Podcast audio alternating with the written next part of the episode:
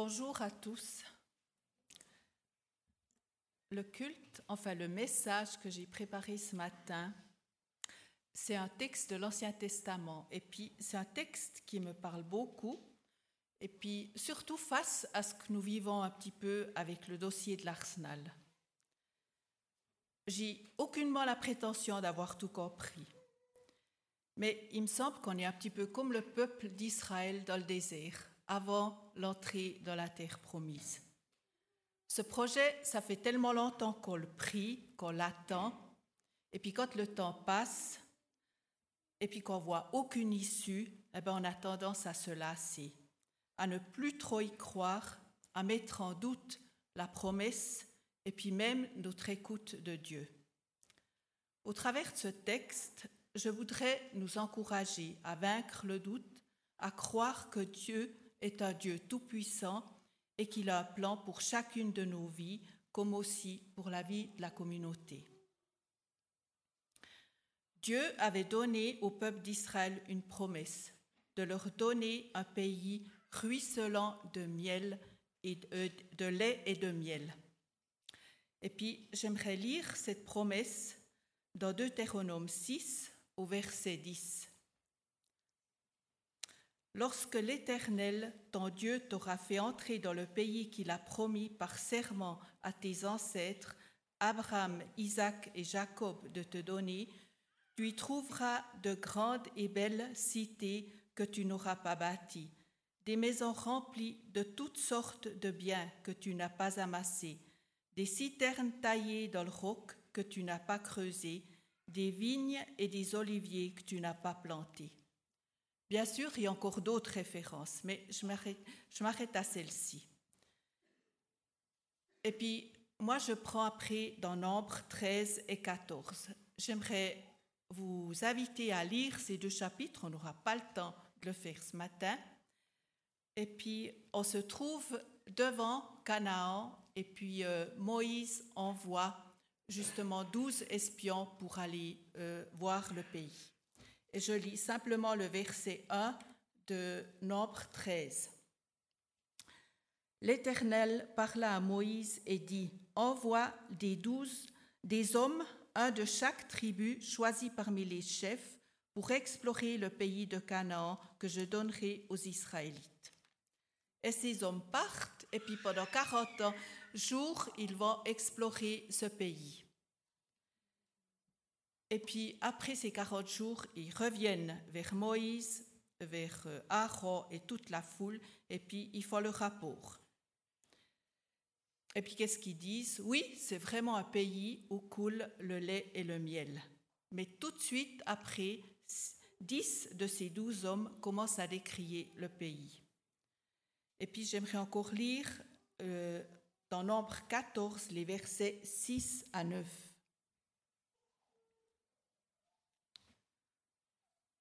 Josué, fils de Nun, et Caleb, fils de Yéphoné, qui faisaient partie de ceux qui avaient exploré le pays, déchirèrent leurs vêtements et dirent à toute la communauté des Israélites, Le pays que nous avons parcouru et exploré est un excellent pays. Si l'Éternel nous est favorable, il nous y mènera et il nous le donnera, ce pays ruisselant de lait et de miel.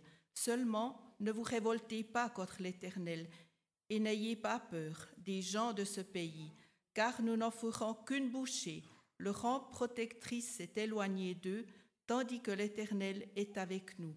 Ne les craignez donc pas. Jusque-là, la lecture. J'aimerais souligner trois points. Tout d'abord, ce besoin de confirmation qu'on a dans chaque situation. Deuxièmement, parler du doute de ces mais dans nos vies. Et puis, troisièmement, notre attitude qui a des conséquences. Même si nous avons déjà vécu plein de grandes choses avec Dieu, devant de nouveaux défis, de nouvelles questions, nous avons, toujours la même attitude.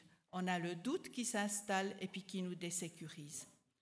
Le peuple d'Israël se tient à la porte de Canaan. Il connaît la promesse de Dieu ou de ce pays où coule le lait et le miel. Tout ce monde a déjà vu Dieu à l'œuvre et de manière miraculeuse Et pourtant, ces gens ont encore besoin d'avoir une confirmation, de savoir comment c'est. La promesse ne leur suffit pas, ils ont besoin de confirmation. Nous sommes pareils. Malgré tout notre vécu avec Dieu, combien de fois avons-nous encore besoin de vérifier, d'avoir une confirmation? Et Dieu entend et répond en ordonnant à Moïse d'envoyer douze hommes explorer le pays, voir comment est le pays, quel peuple habite, comment sont les villes, ouvertes ou fortifiées, et la terre, fertile ou pauvre. Les hommes choisis pour voir et enquêter sont des chefs de tribu, des hommes d'expérience et de confiance. Ces douze hommes partent et pendant quarante jours, ils parcourent tout le pays. Ça fait environ 800 kilomètres aller-retour pour revenir vers Moïse, Aaron et toute la communauté et faire le rapport. Leur montrer les fruits ramenés.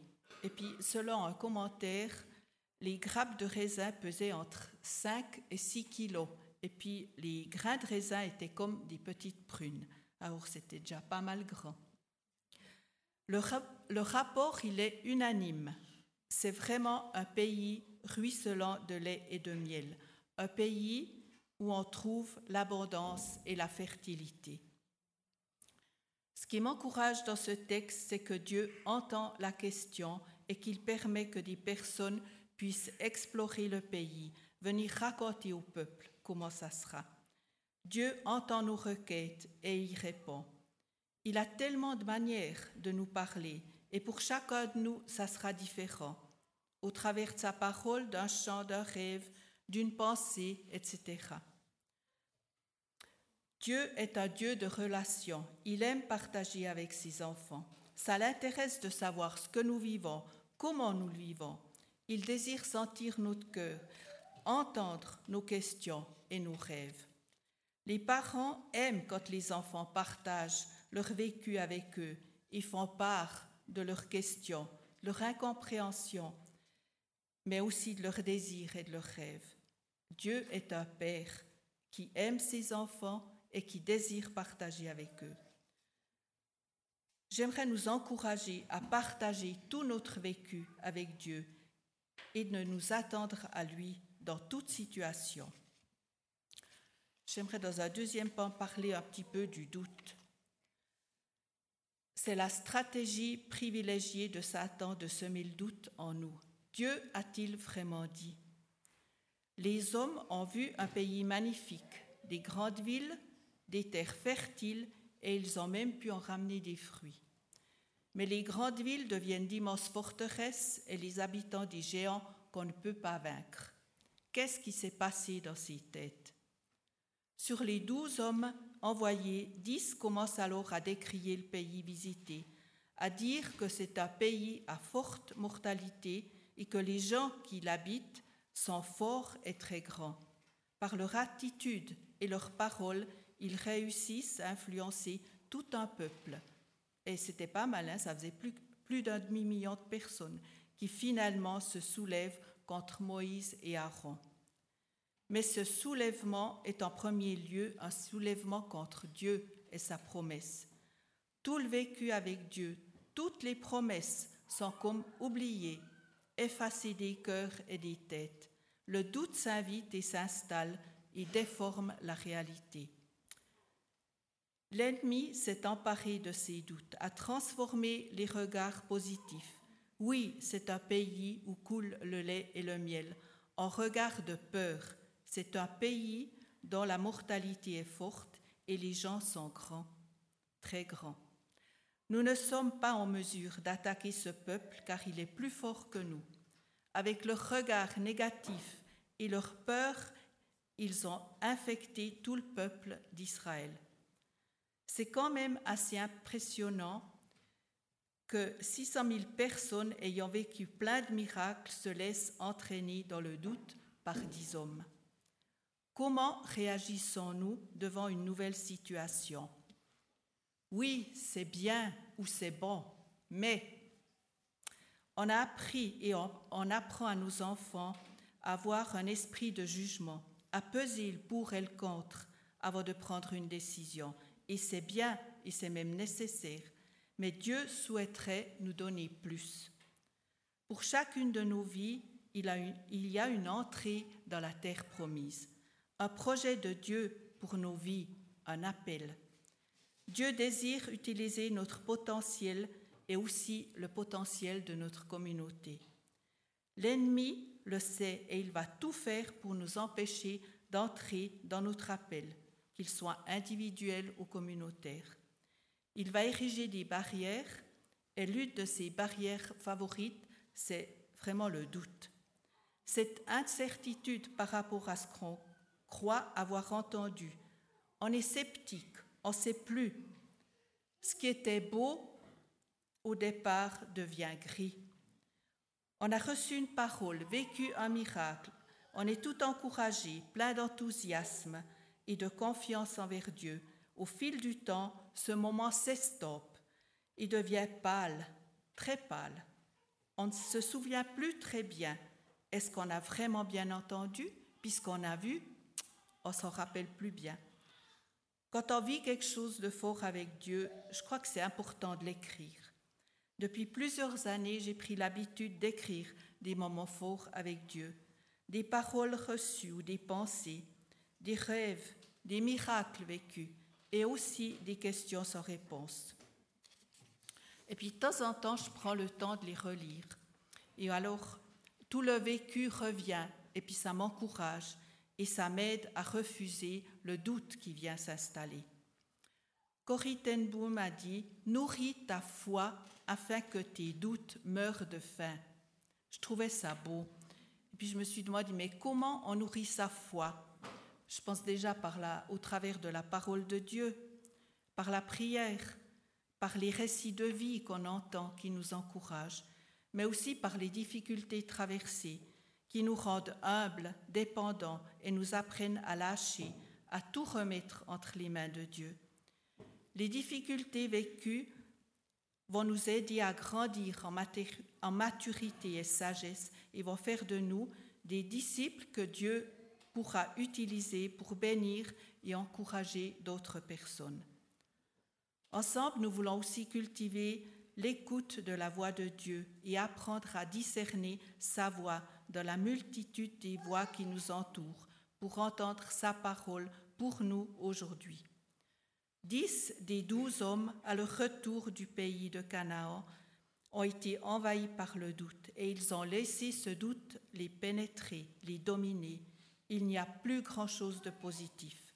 Le peuple qui habite ce pays est terriblement fort et les villes sont d'immenses forteresses. Devant une nouvelle situation, un nouveau défi, nous voulons apprendre de Caleb et Josué et croire que Dieu est tout-puissant.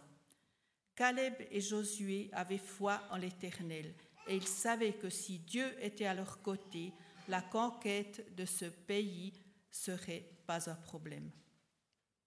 Ce pas nos compétences et notre savoir qui vont nous permettre d'entrer dans le ou les projets de Dieu.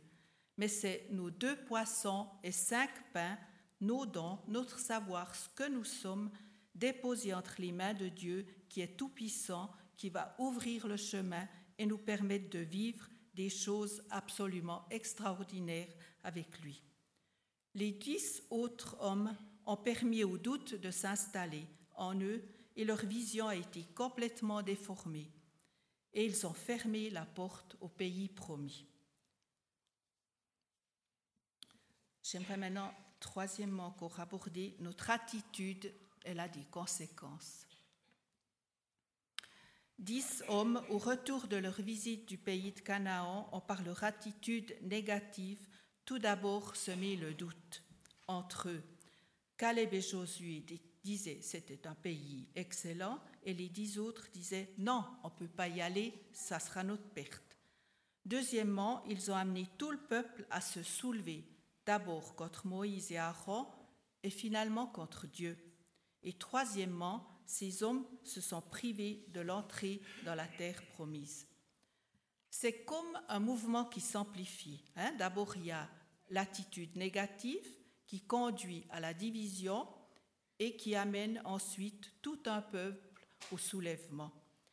Jésus a vécu cet enchaînement la semaine de Pâques, pour moi, pour nous, mais il a vaincu Satan et son, mouvement de mort. Avec Jésus, nous sommes vainqueurs, aussi dans des situations délicates de mésentente et de division. Dans ces situations, demandons au Seigneur de nous qualifier et de nous utiliser pour dire des paroles qui apportent des solutions et de l'espérance. Jésus a dit, J'ai reçu tout pouvoir dans le ciel et sur la terre. Matthieu 28. Il n'y a rien sur cette terre qui le dépasse. Il peut tout. Nous vivons autour de nous des drames, des flots de réfugiés sur les routes qui ne savent où aller.